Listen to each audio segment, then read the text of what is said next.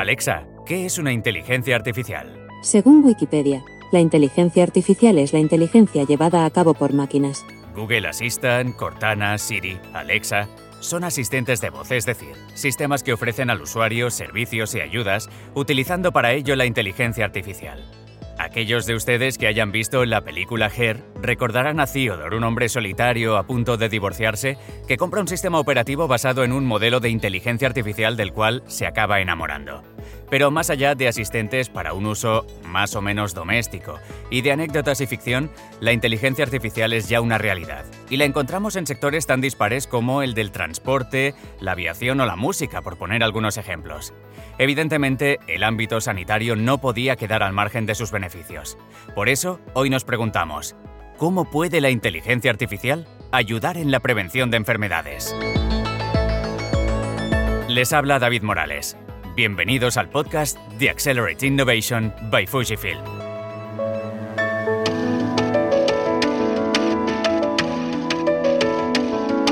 Anna Burrell, bienvenida de nuevo. Gracias, David.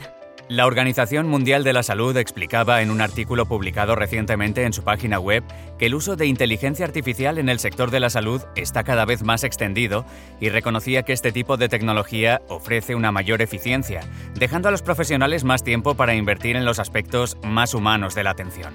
Una de las áreas en que se ha visto claramente el beneficio del uso de la inteligencia artificial es en los programas de cribado preventivo de cáncer colorectal mediante endoscopia, y es que el riesgo de desarrollar esta patología oncológica es muy alto y a su vez su prevención es de las más sencillas.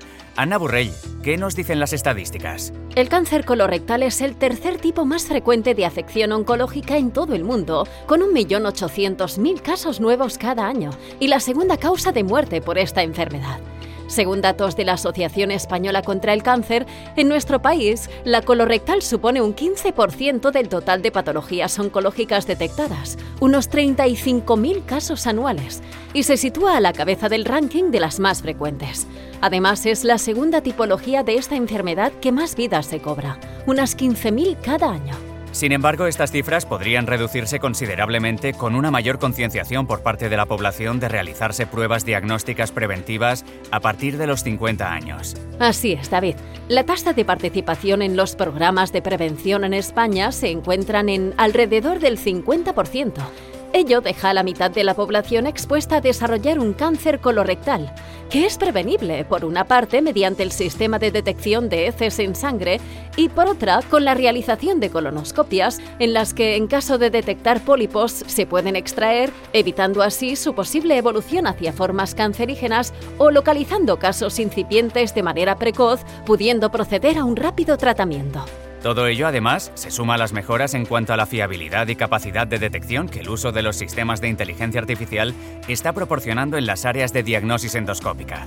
Para conocer más de cerca cómo funciona y qué beneficios aporta la inteligencia artificial, nos acompaña el doctor Ignasi Puig, endoscopista en Alzaya, Hospital de Manresa. El doctor Puig es investigador de referencia internacional y ha participado como autor en las recomendaciones de la Sociedad Europea de Endoscopia Digestiva para el uso de técnicas de imagen avanzada para el reconocimiento de pólipos. Gracias por acompañarnos. Muchas gracias, David, por la invitación. Doctor, ¿todos los pólipos que localizan en una endoscopia pueden desembocar en el desarrollo de un cáncer o son solo algunos tipos concretos? La mayoría de los pólipos tienen ese potencial degenerativo, es decir, tienen ese potencial. Sí que hay un subgrupo pequeño de pólipos que conocemos bien que no tienen ninguna capacidad de degenerar seguro. Ahora bien, de estos que, que tienen una capacidad de degenerar, que son principalmente los adenomas, afortunadamente la mayoría de ellos no lo van a hacer. Eh, probablemente pues sea menos del un, un 1% de estos pólipos con capacidad de degenerar acabarían siendo un cáncer. Ahora bien, como no sabemos cuáles van a degenerar y cuáles no dentro de estos que tienen potencial degenerativo, pues lo que hacemos es quitarlos todos. ¿Cuáles son las tasas de detección de pólipos en las colonoscopias de cribado? Eh, fíjate, hay dos estrategias para la prevención del cáncer de colon. Hemos de tener en cuenta que esto, ¿eh? que los pólipos se pueden hacer grandes, degenerar y volverse en cáncer. Pues hay dos estrategias. Una es a toda la población hacerle una colonoscopia directa a partir de los 50 años y entonces en esta gente la, tasa de detección de, estos pólipos es menor, en torno al 20%. O la otra posibilidad, que es la que se hace en España, es eh, hacer primero un test de sangre oculta en heces, una prueba, y detectar a esa gente que tiene, eh, a esa población que tiene pérdidas ocultas de sangre a través de las heces. Y entonces a esos eh, pacientes que tienen estas pérdidas de sangre oculta en heces se le hace una colonoscopia. Y entonces en estos pacientes el riesgo de tener pólipos es del 70%. De tal manera que em, en estas colonoscopias de cribado que estamos haciendo en España, en un 70% de, de estos pacientes encontramos pólipos. ¿Y con qué obstáculos se encuentran para la detección de pólipos cuando se realiza una endoscopia? aunque parezca difícil de creer, pero es las limitaciones humanas. Yo estoy ocho horas al día haciendo colonoscopias, estando muy atento a la pantalla para detectar a este monitor, para detectar cualquier lesión, cualquier pólipo sutil. Entonces, eh, por más esfuerzo que pongamos los médicos en estar muy atentos, mantener esa capacidad de concentración para detectar todos los pólipos, pues puede ser que baje nuestra atención. Las tasas de detección de pólipos no son las mismas en todos los endoscopistas. Eh, hay algunos que detectan más pólipos y otros que detectan eh, menos pólipos. Entonces, esta es una limitación propia, dijéramos, de la endoscopia. Otra de las limitaciones es que se ha visto que estudiando la superficie de los pólipos podemos ver de qué tipo son. Entonces, hay estudios que demuestran que hay algunos endoscopistas que aciertan mucho en identificar qué tipo de pólipos es y otros que no aciertan tanto, de tal manera que no es tan fácil saber de qué tipo son los pólipos. Estas serían las dos principales limitaciones. Cuando se introduce la inteligencia artificial en la realización de endoscopias, ¿qué papel juegan? ¿Cómo trabaja el especialista con ellas? Tengo la suerte eh, de nuestro centro disponer de un sistema de inteligencia artificial para la realización de colonoscopias y eh, llevamos trabajando con él desde hace unos 6-7 meses. ¿no? Eh, realmente nos es útil en qué sentido, en que cuando retiramos el colonoscopio y vamos inspeccionando toda la mucosa del colon, pues este sistema de inteligencia artificial nos alerta con un cuadradito incluso también con un sonido, con un beep, eh, cuando eh, hay un pólipo, cuando vemos un pólipo. Es decir, nos alerta para que no se nos pase eh, la detección de ese pólipo. Y además, cuando enfocamos bien a ese pólipo, pues nos dice de qué tipo es, si tiene potencial degenerativo o, o no lo tiene. No se trata de que estos sistemas de inteligencia artificial sustituyan al médico, sino que nos ayuden, que sea como tener un compañero al lado que nos vaya diciendo, ojo, que se te ha escapado este pólipo. Es, por tanto, como una segunda lectura. Así es, correcto. No se trata de, de como un coche que conduce solo, sino eh, como un sistema de alerta de, ojo, te estás saliendo eh, del carril. Eh, cuidado, que aquí hay una señal. Ojo, que aquí hay 80.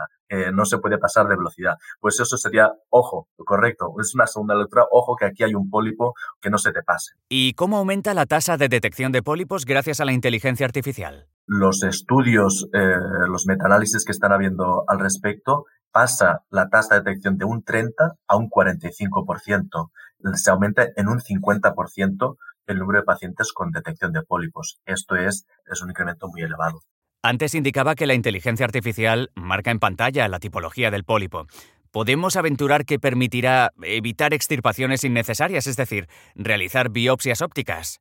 Pues sí, eh, justo estos días estoy participando en un, grupo de expertos internacionales de la Sociedad Europea donde estamos marcando y definiendo eh, bajo qué condiciones eh, podríamos hacer caso a este sistema de inteligencia artificial con esta finalidad que estás diciendo, eh, de identificar estos pólipos, sobre todo mm, del final del intestino, que sabemos que no tiene potencial degenerativo y con la confianza de estos sistemas de inteligencia artificial y también el, juicio propio. Por lo tanto, realmente sí, esto es posible, pero se tiene que regular y hacer en unas condiciones muy estrictas para poder estar seguros de que no estamos haciendo ninguna cosa errónea.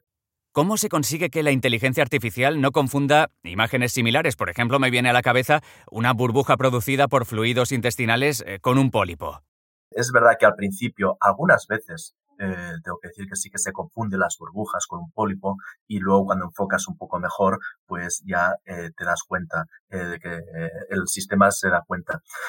pero es a base de decirle estos sistemas de inteligencia artificial que utilizan el deep learning, de, aprendizaje, pues se trata de primero se equivoca, pero a base de decirle a la máquina que no, esto es una burbuja, no, estos son restos de fluidos, no, esto sí que es un pólipo, pues la máquina va aprendiendo, va aprendiendo a distinguir lo que es una burbuja y de lo que es un pólipo real. ¿Y qué tasas de fiabilidad tienen los diagnósticos la inteligencia artificial? Del 96%. Eh, o sea que realmente sí que podemos decir que son muy altas. Todavía tenemos un margen de 4% de mejora, pero realmente es que el ojo humano o incluso eh, el patólogo que analiza estos pólipos también tiene una variabilidad del 3-4% similar a, a estos softwares de inteligencia artificial. ¿Podrían llegar a permitir que las endoscopias preventivas se espaciasen en el tiempo al localizar pólipos más complicados de detectar? Pues es eh, muy interesante esto porque realmente eh, sí que se abre esta posibilidad. Lo que pasa es que se tendrá que demostrar. Eh, lo más importante es en esa primera colonoscopia que se le hace a un paciente detectar todos los pólipos y quitar todos los pólipos. Esto que parece obvio, pues no es tan evidente, ¿no? ¿En qué sentido? En que cuando nosotros quitamos ocho pólipos, y le recomendamos al paciente que se haga una colonoscopia pues al cabo de un año o al cabo de, poco tiempo eh, y volvemos a encontrar seis o siete pólipos más. Esto es porque estos pólipos realmente no los vimos, estos seis o siete pólipos más, eh, no los vimos en la primera colonoscopia. No porque se hayan hecho de un año para otro, porque realmente el ritmo de degeneración, de, aparición de pólipos es muy lento, es, pasa entre 5 y 10 años. Por lo tanto, cuando en un intervalo muy corto entre dos colonoscopias volvemos a ver varios pólipos, eso quiere decir que no los habíamos detectado antes. De tal manera que si en la primera colonoscopia podemos detectar ya todos los pólipos y quitarlos todos los pólipos, probablemente estos intervalos eh, se puedan alargar más de lo que dicen las recomendaciones actuales. Doctor Ignasi Puig, endoscopista en Alzaya Hospital de Manresa, gracias por habernos acompañado. Muchas gracias a ti.